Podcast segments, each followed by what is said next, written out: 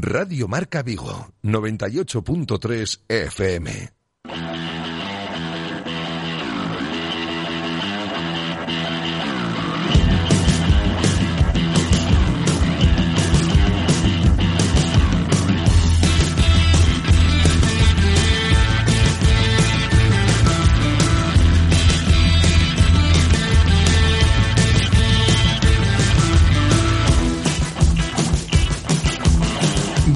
Marca Vigo. José Ribeiro.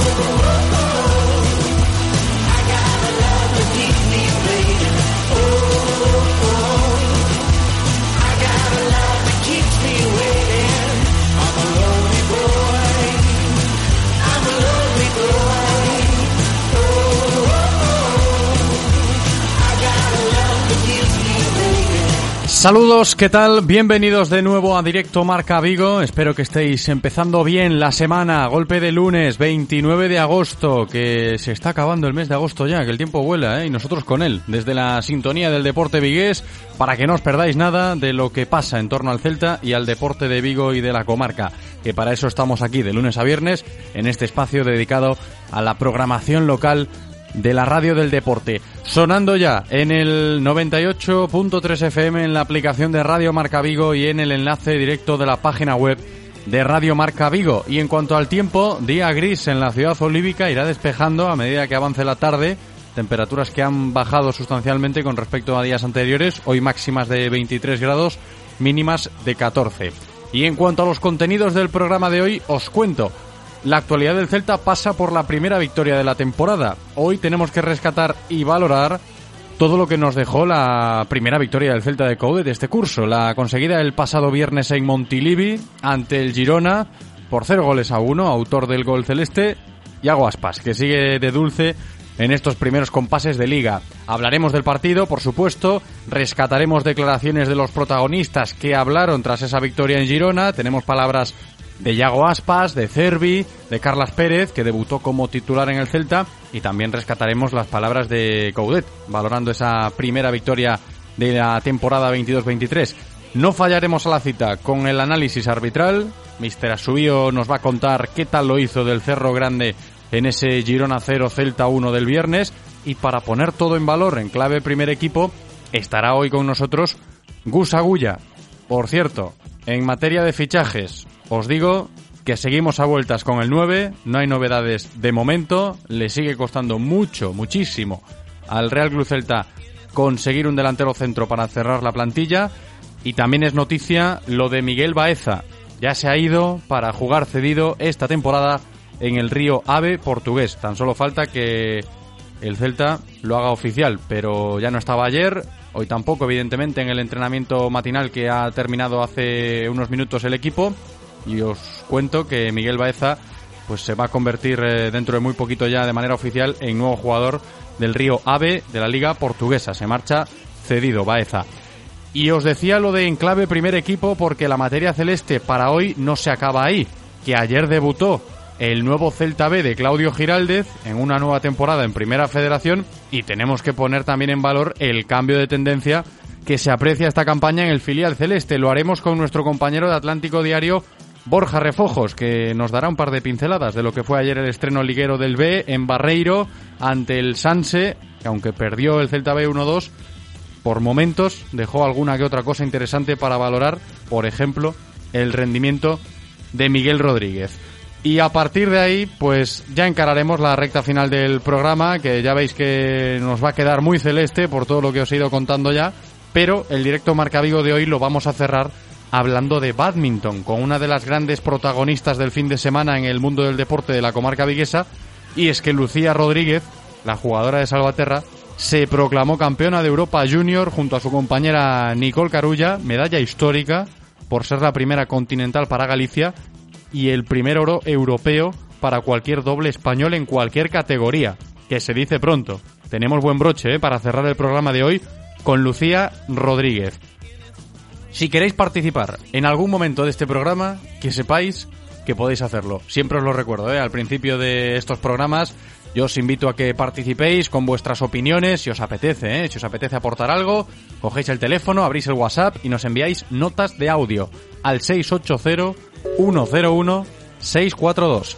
680-101-642. También os leemos en el Twitter de la radio, arroba Radio Marca Vigo. Nos podéis escribir mensajes por ahí también que nos llegan. Y os tengo que recordar, como siempre, el teléfono fijo por si os apetece llamarnos o simplemente por si tenéis alguna duda y queréis consultar cualquier cosa. Os atiende Paula maravillosamente bien en la cabina técnica 986 43 68 38 986 43 68 38. Bienvenida Paula, preparadísima en la parte técnica para darle forma a un nuevo programa. Yo solo espero que vosotros también lo estéis. Directo Marca Vigo. Comenzamos.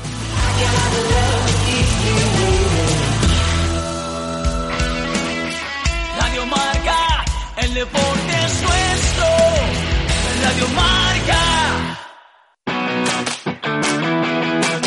Se decide ser nai ou pai sen renunciar aos teus plans vitais, en Galicia tes un planazo. Desfruta dos teus fillos ao conciliar mellor a vida familiar e profesional, porque desde este curso as escolas infantís son gratuitas para todos os nenos de 0 a 3 anos. Da igual se é o primeiro, segundo ou terceiro fillo. Da igual se vives na cidade ou no rural. Todos os nenos de 0 a 3 anos de Galicia terán educación gratis, sen excepcións e sen trámites burocráticos. Unha medida que beneficiará a máis de 30.000 familias galegas, cun aforro de ata 2.000 euros anuais por fillo. Para máis información, achégate a túa escola máis próxima ou consulta a web da Xunta. Plan de apoio á natalidade. Xunta de Galicia.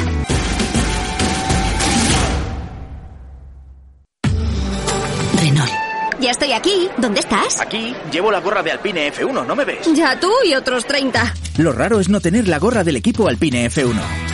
Hasta el 31 de julio llévate la tuya gratis al cambiar los neumáticos. Consulta condiciones. Aprovechalo en Renault Rodosa en Vigo. Todas las semanas, de la mano de la Diputación de Pontevedra, os acercaremos la actualidad del deporte femenino de nuestra provincia. Eh, se está trabajando bien, eh, sabemos que, pues eso, que ahora físicamente nos están metiendo más caña, igual estamos más cargadas, no tenemos las mismas sensaciones, pero... Ya no solo las jugadoras, que por supuesto que son las que trabajan día a día, o el staff que estamos con ellas, sino que el club está haciendo muy bien las cosas. Y... Eh, al lado de, de, la realidad de vivir unos juegos y de que digan Paralympic Champion y después vengan nuestros nombres, o sea, la verdad es que es, es increíble. La Diputación de Pontevedra y Radio Marca Vigo con el deporte femenino. La Conservera es la esencia del surf en Vigo. Ofrecemos clases en grupos reducidos o particulares, desde iniciación hasta nivel profesional. Somos una de las escuelas más exclusivas de Europa. Varios títulos mundiales nos avalan. Y este verano, en colaboración con Terra Bowls, disfruta de un pack de clases de surf y comida o cena con bebida por solo 30 euros. Cine de verano, meet and greet con Goni Zubizarreta y mucho más. Acércate a la playa de Patos y descubre nuestras exclusivas instalaciones. Somos mucho más que una escuela de surf. Somos la conservera del surf. Radio Marca se emociona. Radio Marca.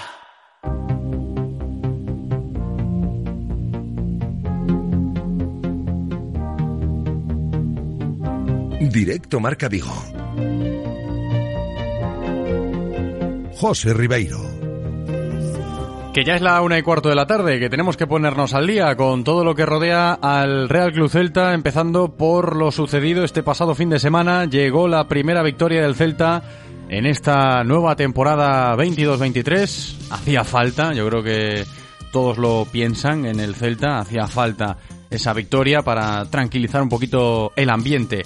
Volvió a apostar Coudet por el doble pivote en el medio campo, formado por Tapia y Beltrán. También se afianzó la pareja de centrales, formada por Unai y Josef Aidú, y debutó como titular Carla Pérez, que firmó su primera asistencia como celeste, habilitando a Yago para que el de Moaña pues, se inventase el primer y único gol del partido en Montilivi, otro golazo de Yago Aspas, que está en un momento de forma extraordinario. El Celta ganó, sí, ¿El Celta hizo un partido serio? Sí.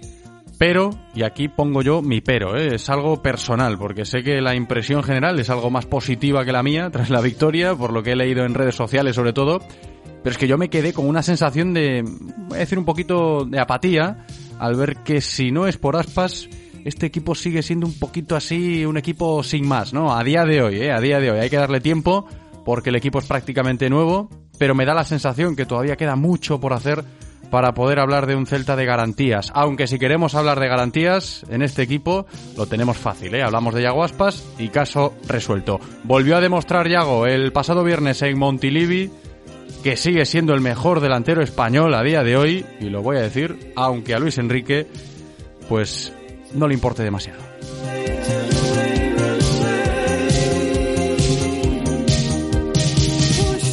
Palabras de Yago Aspas. Vamos ya con ese repaso de lo que dijeron los protagonistas tras la victoria del Celta en Girona, rescatando declaraciones. Reconocía el de Moaña que la victoria, como todos pensamos, era muy necesaria. Sí, muy necesitada, sobre todo después de haber obtenido solo dos puntos con muchas buenas sensaciones que habíamos tenido en las dos primeras jornadas. Bueno, creo que es una victoria muy importante para pensar en el viernes en Balaídos para conseguir otra. Que el viernes vuelve a jugar el Real Cruz Celta, ya lo recordamos, a golpe de lunes. Próxima jornada contra el Cádiz en Abanca Balaídos el viernes a las 9. Pero antes de meternos en ese terreno, todavía tenemos que cortar mucha tela. ¿eh? Vamos con el postpartido de Girona. Escuchábamos a Aspas, que como yo decía, pues ha empezado la temporada como hacía mucho tiempo que no lo hacía de cara a portería. Tres partidos, tres goles lleva ya el de Moaña.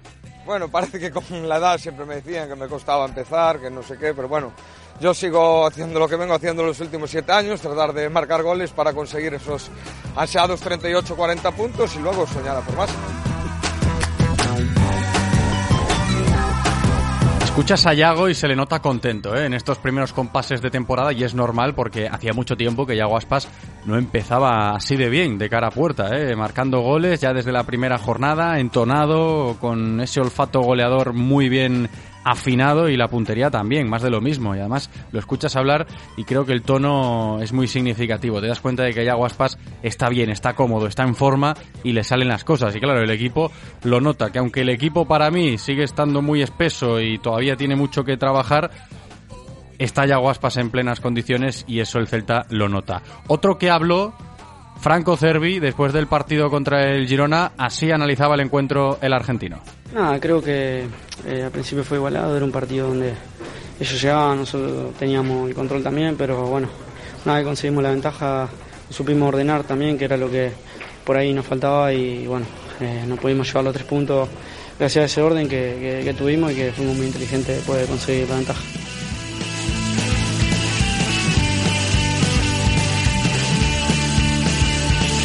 Escuchábamos a Cervi, eh, que también fue protagonista. Otro de los protagonistas del partido en Girona fue Carlos Pérez, que se estrenó como titular y firmó su primera asistencia de gol con la camiseta del Celta. Bueno, la verdad que muy contento. Yo siempre estoy aquí, como digo, para ayudar al equipo y, bueno, creo que cada vez me voy sintiendo mejor, me voy adaptando mejor al equipo y cuanto más asistencias o goles vengan, mucho mejor.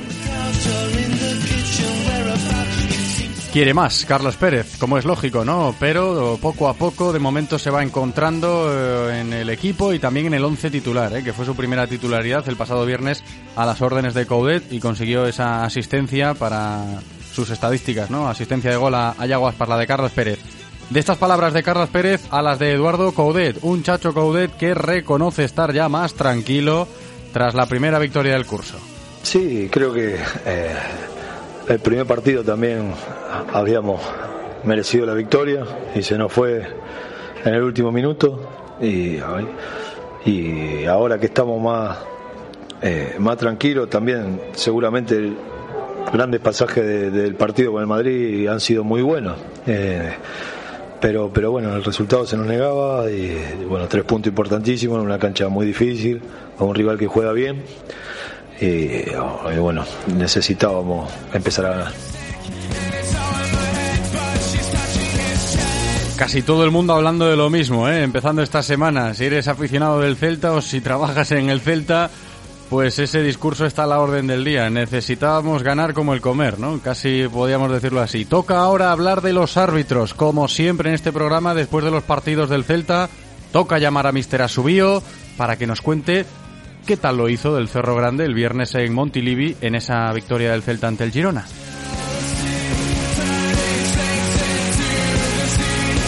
Mister Asubío, ¿qué tal? ¿Cómo estás? Moi boa tarde, José, moi ben. Primeira victoria. Eso es, se te nota, se te nota en el ánimo ya. Nada más saludar, ahí estás más contento que la semana pasada, ¿no? También por la actuación arbitral, me imagino. Home, evidentemente, del Cerro é o meu olliño dereito. eh, estivo estivo bastante impecable, diría eu. Vamos a repasar unha xogada despois. Eh, ben, estivo ben disciplinariamente, tres cartóns, dous a xogadores do Girona por cortar ataques premetedores sobre Iago Aspas e unha a Renato Tapia, a mítica tarxeta que leva todos os partidos Renato Tapia por unha entrada temeraria. Eh, algún manotazo eh, que deixou sin, sin, sin penalizar porque foron toques suaves na, na cara a cabeza do, dos rivais. Outro punto, moi ben nas vantaxes, deu algunha moi boa, que rematou en ocasión de gol, tentou darlle a máxima fluidez ao xogo, sinalou as faltas evidentes, apenas poucos erros de, de apreciación, e físicamente, como sempre, perfecto e moi preto das xogadas. De hecho, yo creo que es justo decirle a nuestros oyentes, Mr. Asubio, eh, lo que me pasabas a través del WhatsApp cuando concretábamos la llamada para hoy. Me decía Mr. Asubio a través del teléfono, vamos a hablar del cerro, indicando un poquito el hilo, ¿no? Para tocar ahí los puntos más destacados, como acaba de explicar, y ponía un emoticono de corazoncitos, ¿no? Cuando hablaba de la actuación general de, del Cerro Grande el otro día en Montilivi. ¿Lo hizo bien para ti entonces? Sí, para mí é, é o mellor árbitro que hai na Liga Española. Empezou a primeira xornada, non sei se te lembras, ao primeiro partido de toda a Liga con ese manotazo que subiu o penal de, do xogador de Papu Gómez sobre a cara dun xogador rival. Foi un erro, evidentemente, eso entraría no de que son penaltitos, pero como falla Messi, como falla Cristiano Ronaldo ou como falla Iago Aspas, os vos tamén tamén erran e non está libre de pecado o señor del Cerro Grande. Evidentemente, eso va con el trabajo, con el oficio del arbitraje, lo de los errores y demás. Vamos a ir ya con el tema que está sobre la mesa hoy, tras la victoria del Celta ante el Girona en Montilivi. Desde la perspectiva arbitral, tan solo una jugada que nos comentaba antes Mister Asubio, vamos con ella, esa jugada conflictiva que hai que describir. Sí, foi eh, un balón que ten no poder eh, Hugo Mayo e Tati Castellanos, o dianteiro do Girona, que tenta ir a presionalo, e recibe eh, un empurrón leve nas costas, eso sí, pero leve de, de Aidú, que xogou con lume. Por qué?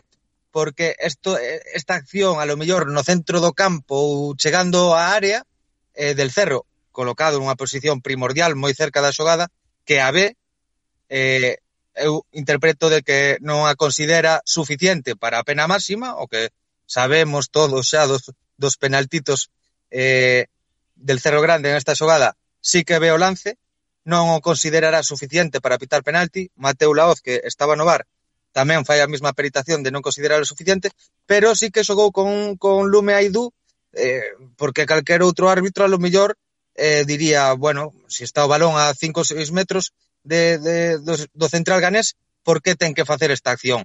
E eh, medianamente sí que se desentende, golpealle un pouco nas costas co seu brazo, para min tampouco é suficiente si eh, o Pitara del Cerro ou Mateu Laoz lle dixera que hai un penalti, para min sería un erro. entonces estou de acordo con eles, pero decirlle a Aidú que, que non debe facer estas cousiñas porque algún árbitro pode confundirse e indicar a pena máxima. Mejor, mejor que lo tenga en cuenta el internacional ganés. Y luego dos apuntes pequeñitos, pero que también merece la pena que sean comentados. Sí, que non hubo cool break, cooling break, eh, sí que na rolda de prensa se queixou Coudé de que facía bastante calor, es pero... Que hacía, eh, hacía eh, calor. Hai, hai, sí, hai que ter en conta de que se deben superar os 28 grados e a, vimos algún partido, eh, eu me acordo fai dúas semanas en Lugo que pas, prácticamente estaba xente es verdad. con cazadora na grada que sí que se fixo o cool break.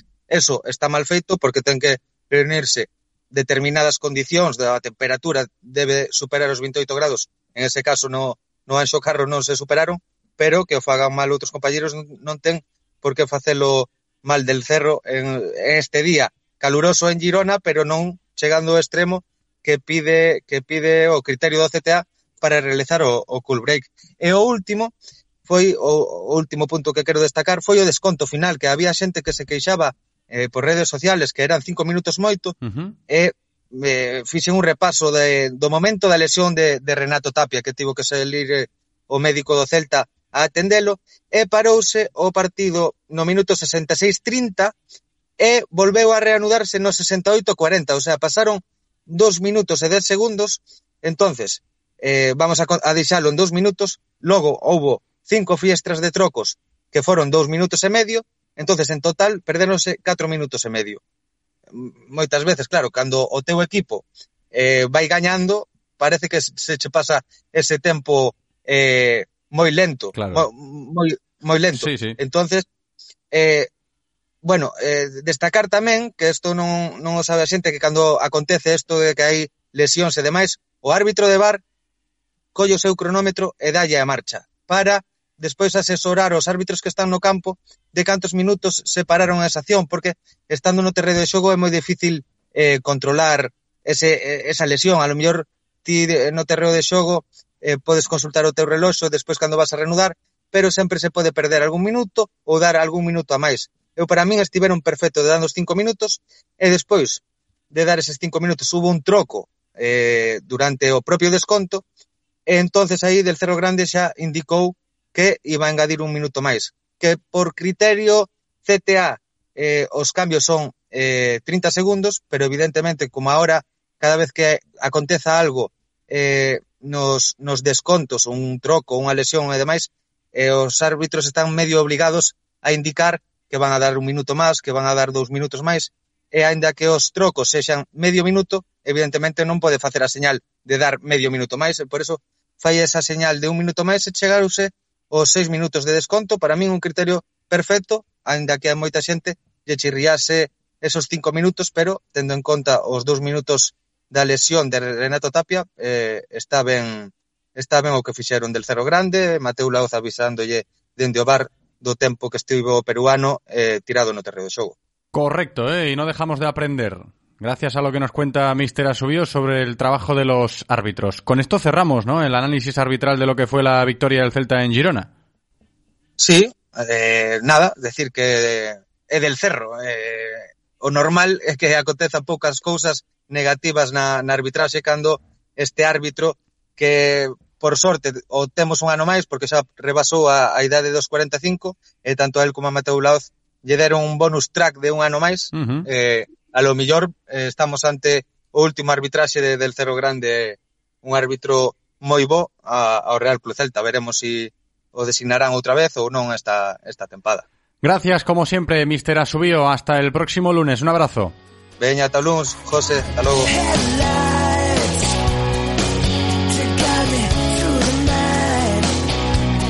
Dejamos la materia arbitral a un lado y continuamos con todo lo que tiene que ver con el Celta, el partido de Girona, la victoria, las sensaciones, Yago Aspas y un largo etcétera. Gus Agulla enseguida está con nosotros para comenzar la tertulia, análisis y opiniones aquí en directo Marca Vigo.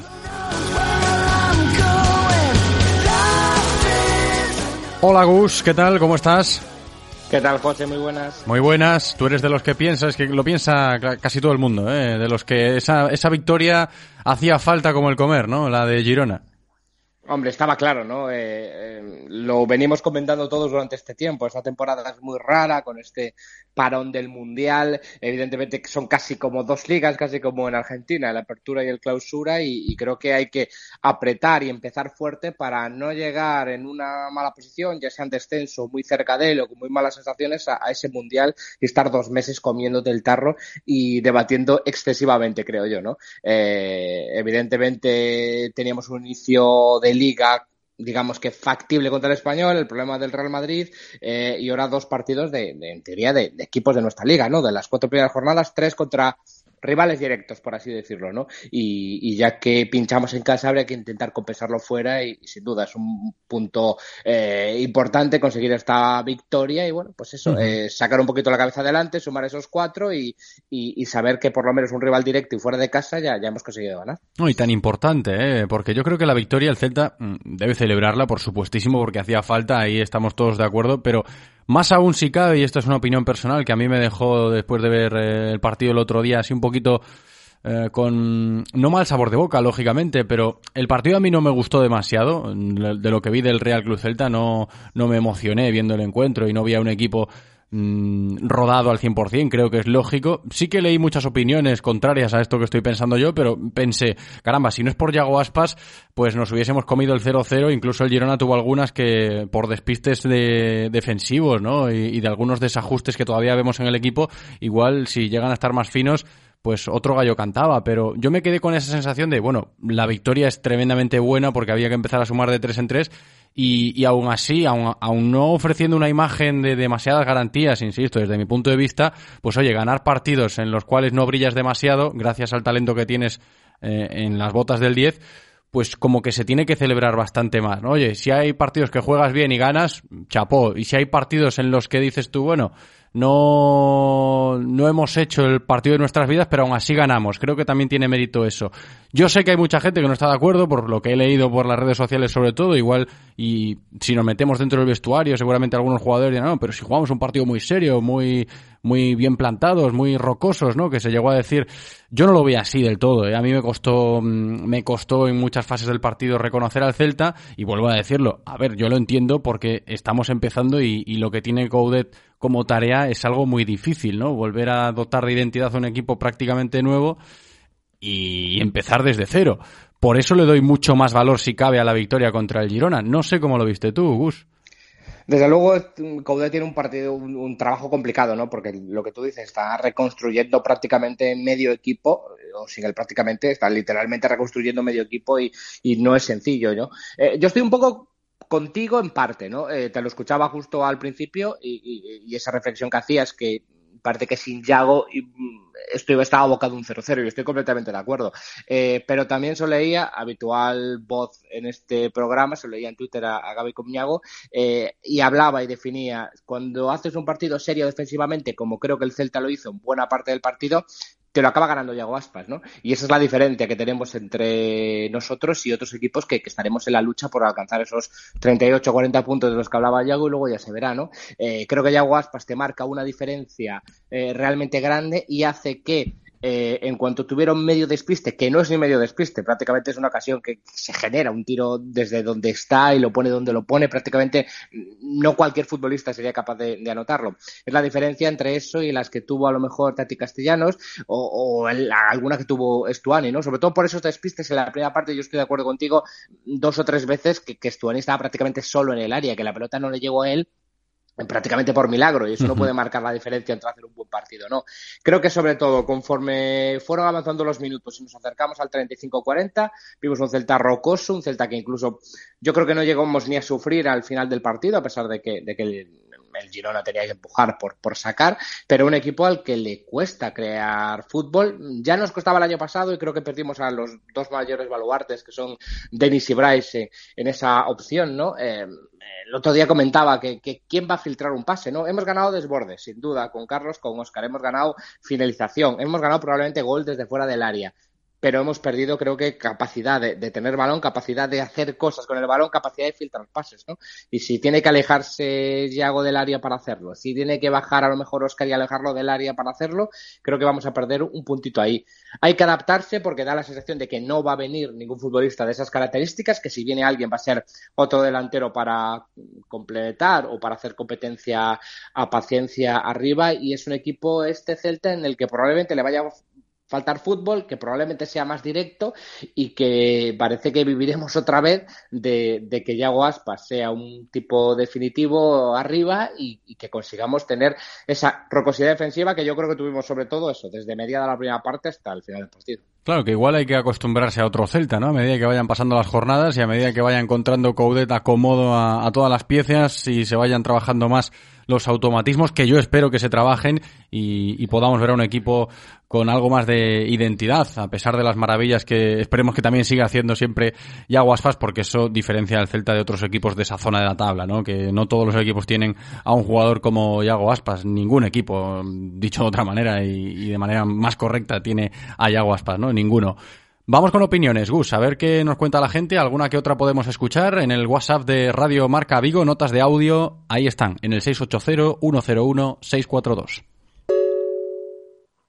Hola, buenas. Eh, espero que la gente sea consciente de lo importante que son estos tres puntos. Ya solo, no solo por el puntaje, obviamente, sino ya por las sensaciones. Para mí el Celta hizo muy buen partido. Eh, una vez más se comprobó que falta un delantero, o sea, está claro.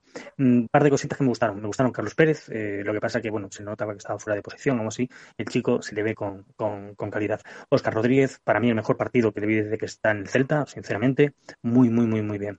Y luego me gustó muchísimo Gabri Veiga, sinceramente. Me encantó Gabri Veiga. Me sigue preocupando también el nivel de, de Hugo Mayo, no, no termina de, coger el punto.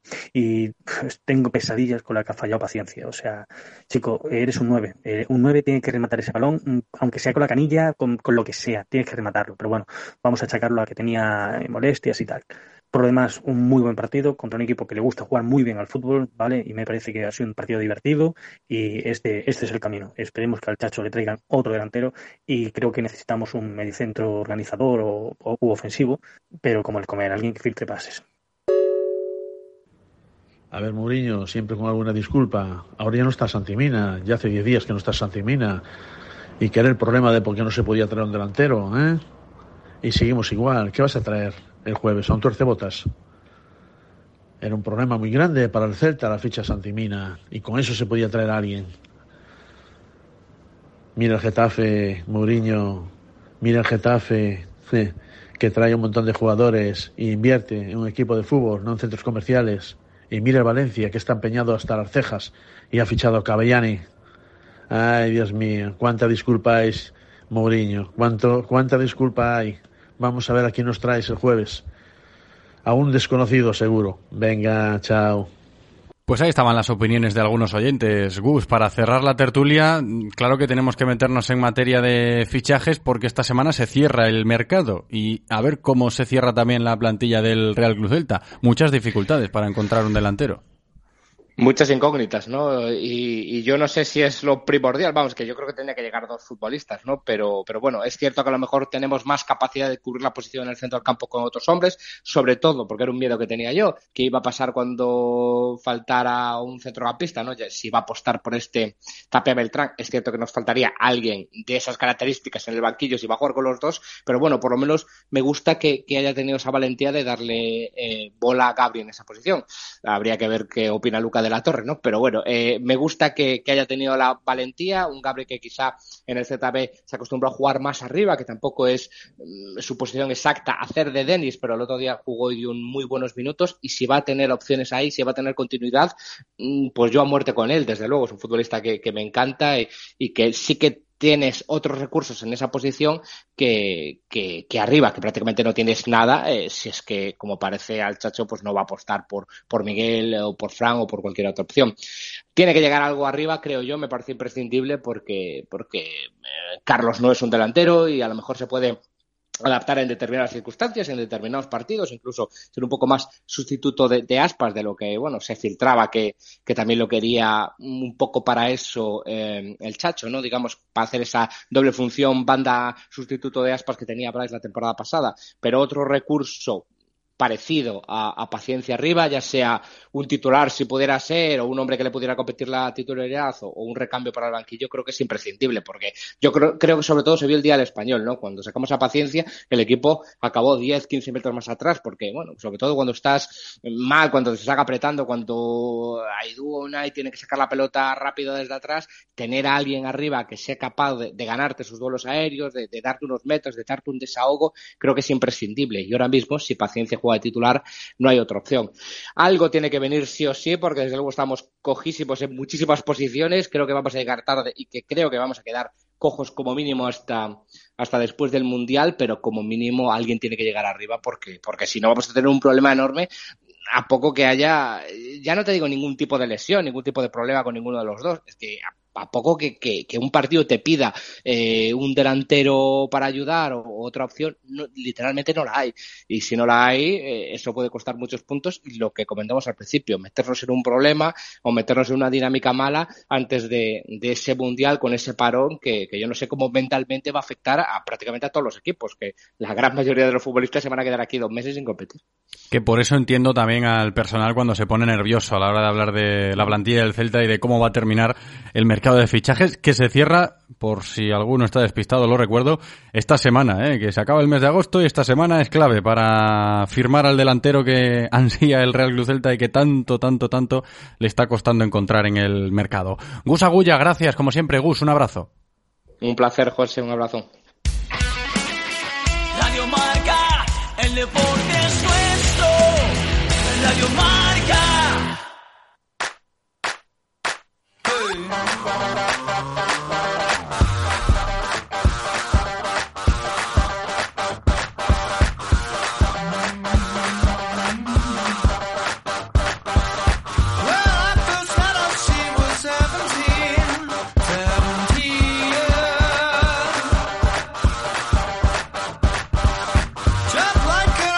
Y ahora hablamos del Celta B, que tenemos que hacerlo, ¿eh? tenemos que hablar del Celta B teniendo en cuenta que ayer fue la apuesta de largo oficial del nuevo Celta B de Claudio Giraldez.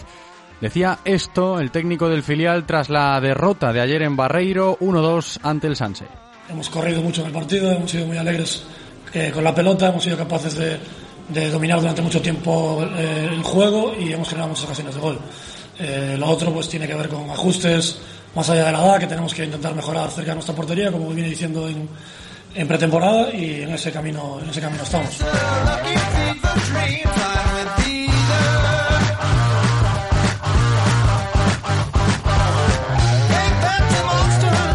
Eso decía el entrenador del Celta B ayer tras caer en la primera jornada de la nueva temporada en Primera Federación en Barreiro ante el Sanse 1-2, perdió el Celta B, tiene un camino, tiene un camino a seguir el filial celeste, lo decía Claudio Giraldez, y el camino va a ser largo y va a ser diferente al del curso pasado. Yo creo que podemos llegar a esa conclusión, todos podemos llegar a esa conclusión tras la primera jornada, visto lo visto sobre el verde en Barreiro.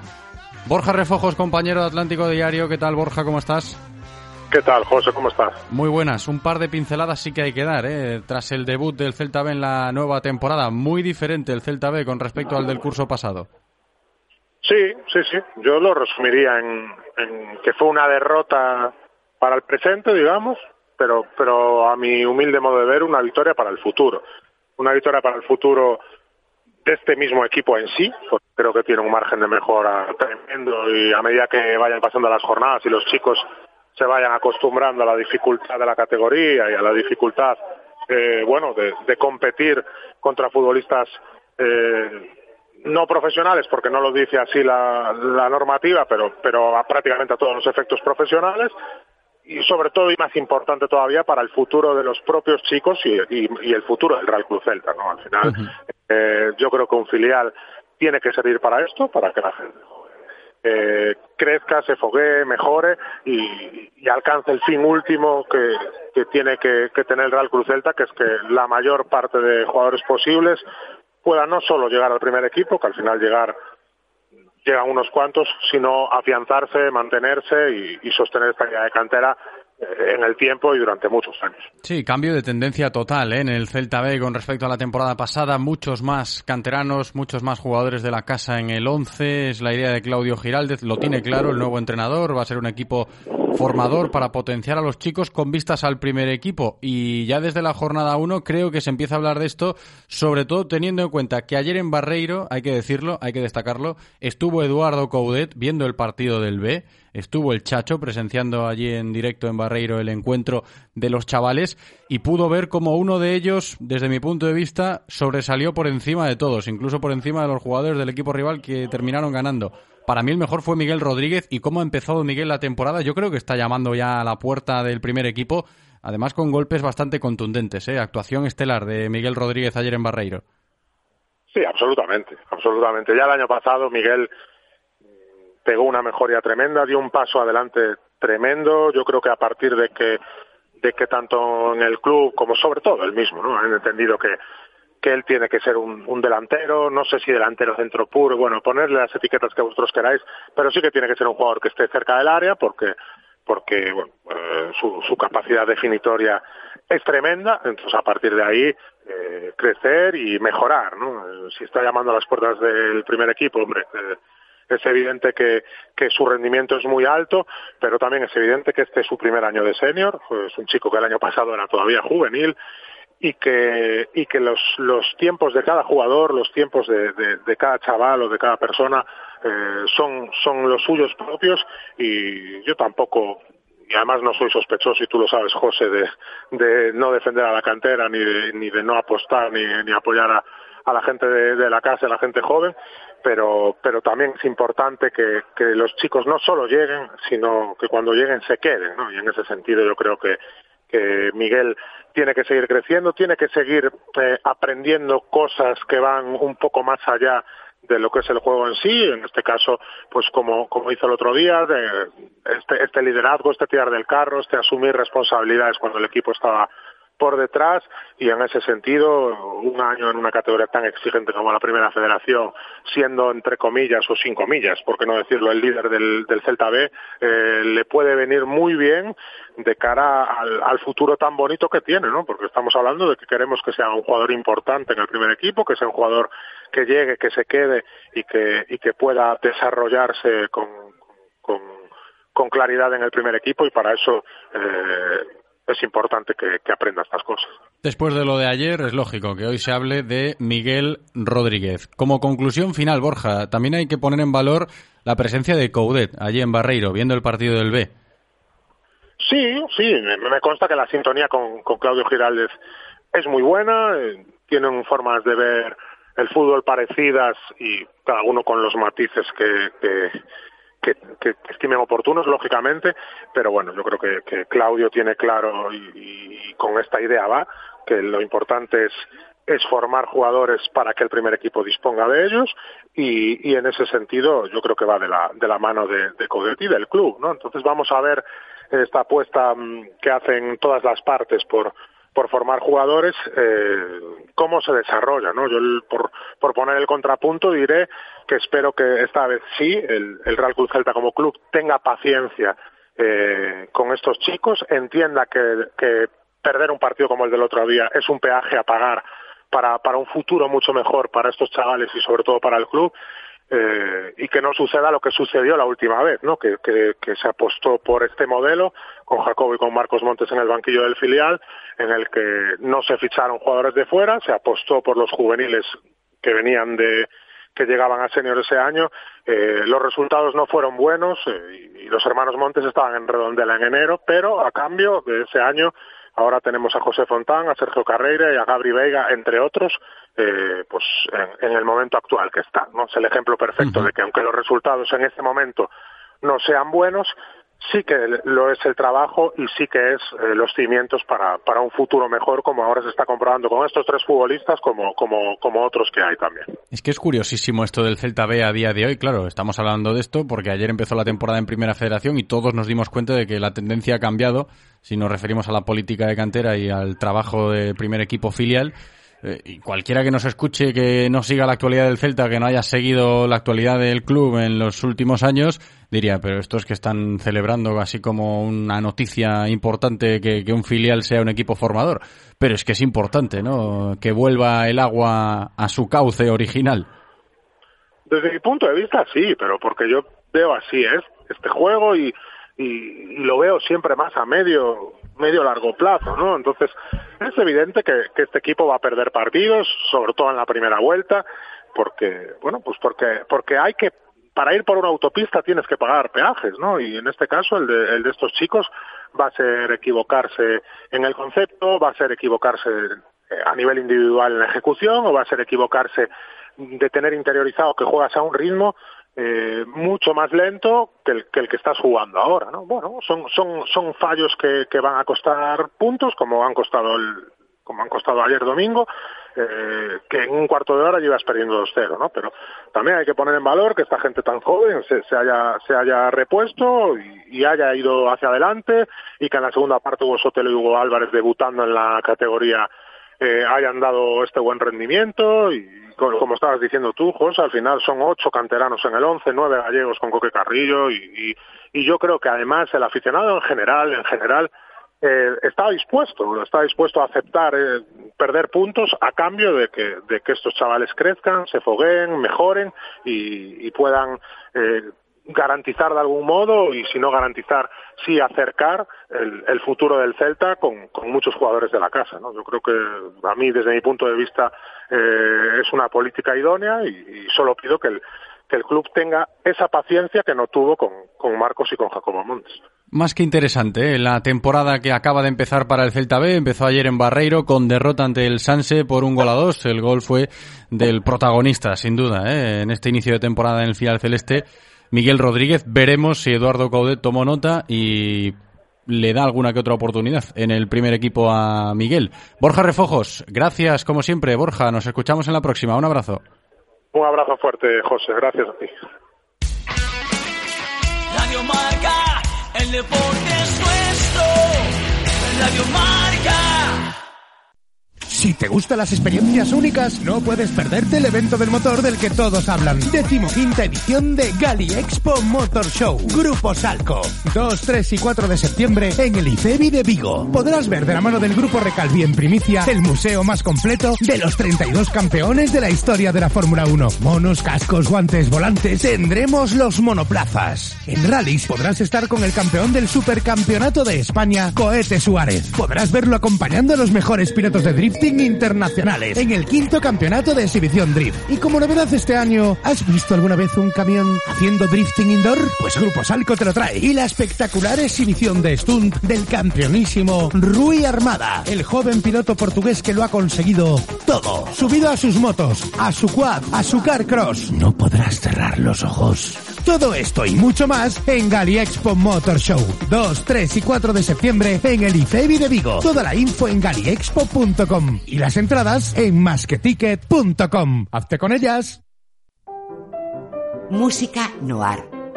Pazos, mosteiros, castelos, espazos cheos de maxia e historia. E a nosa mellor música clásica soando neles.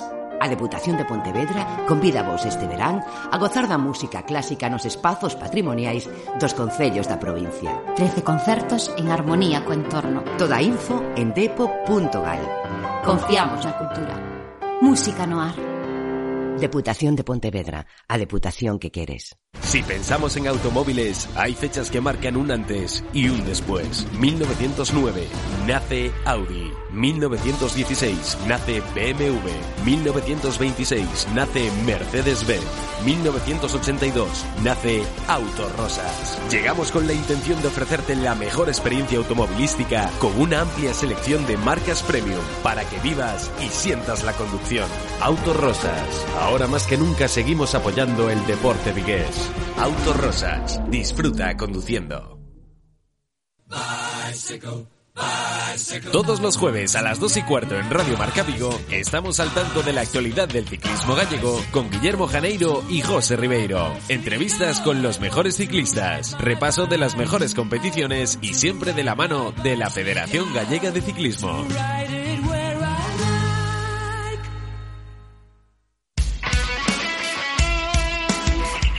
Radio Marca se emociona. Radio Marca.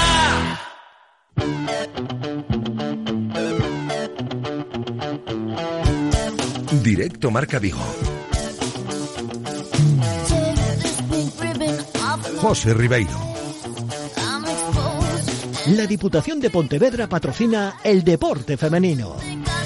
Camino de las 2 menos 5 de la tarde y hoy encaramos la recta final del programa hablando de badminton y recibiendo a una de las grandes protagonistas del fin de semana, la jugadora de Salvaterra Lucía Rodríguez, que viene de proclamarse campeona de Europa Junior en Belgrado junto a su compañera Nicole Carulla, medalla histórica por ser la primera continental para Galicia y por ser también el primer oro europeo para cualquier doble español en cualquier categoría de este deporte, ¿eh?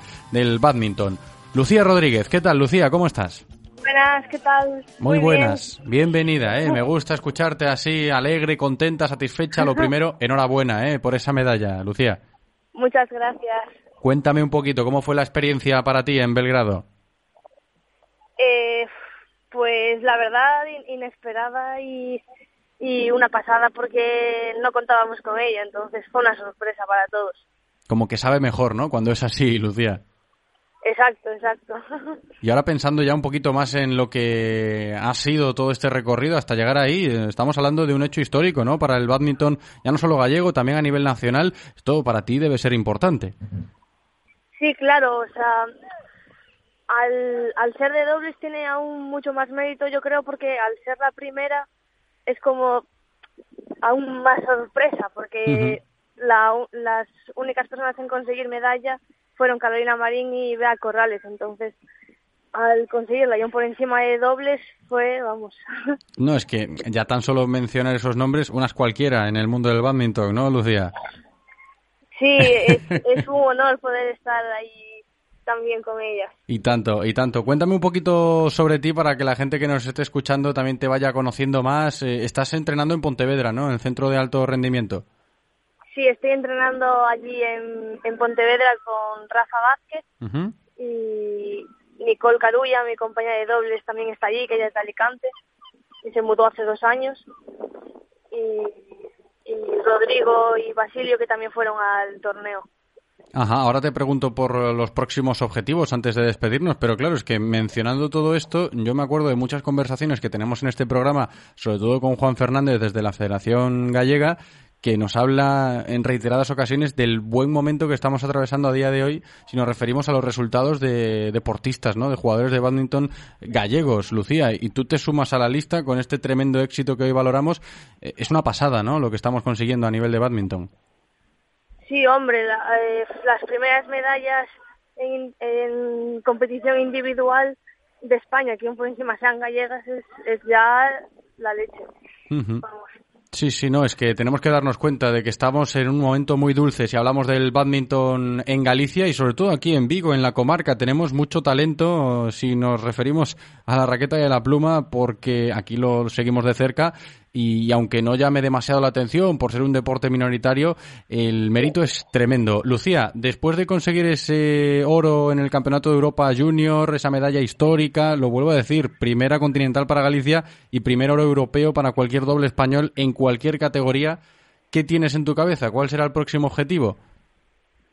Bueno, pues eh, ahora mismo, dentro de mes y medio, tenemos el Campeonato del Mundo Junior que se celebra en Santander, en casa.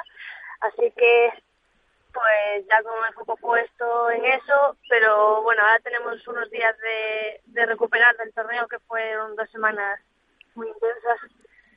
Así que para volver con las pilas cargadas. Eso es, primero Intentar descanso mejor merecido. posible. Eso es, Y descanso merecido y luego ya a ponerse a competir otra vez. No sé si con más presión o con más motivación después de este éxito histórico, Lucía. Presión para nada, más motivación porque así nos, nos damos cuenta de que podemos estar ahí arriba y que Eso tenemos es. el nivel. Exacto. Eso es, no, lo has demostrado sin duda, ¿eh? Y aquí hemos dado constancia de ello. Gracias por atendernos, Lucía Rodríguez. Enhorabuena Gracias de nuevo y un abrazo muy grande, Lucía. Gracias, chao. De Salvaterra, ¿eh? Triunfando por el mundo adelante, campeona de Europa Junior, hablando de badminton en categoría dobles, junto a Nicole Carulla, una medalla histórica, ¿eh? Para nosotros, la de Lucía Rodríguez. Menos de un minuto ya para que el reloj marque las dos en punto de la tarde. Tenemos que despedirnos. Se acaba directo Marca Vigo. Esta semana es la última en formato de verano. ¿eh? Ya a partir de la que viene volvemos al horario habitual de 1 a 3. Gracias Paula por cumplir en la técnica. Gracias a vosotros también, como siempre, ¿eh? por estar al otro lado escuchándonos. Me despido hasta mañana. Chao.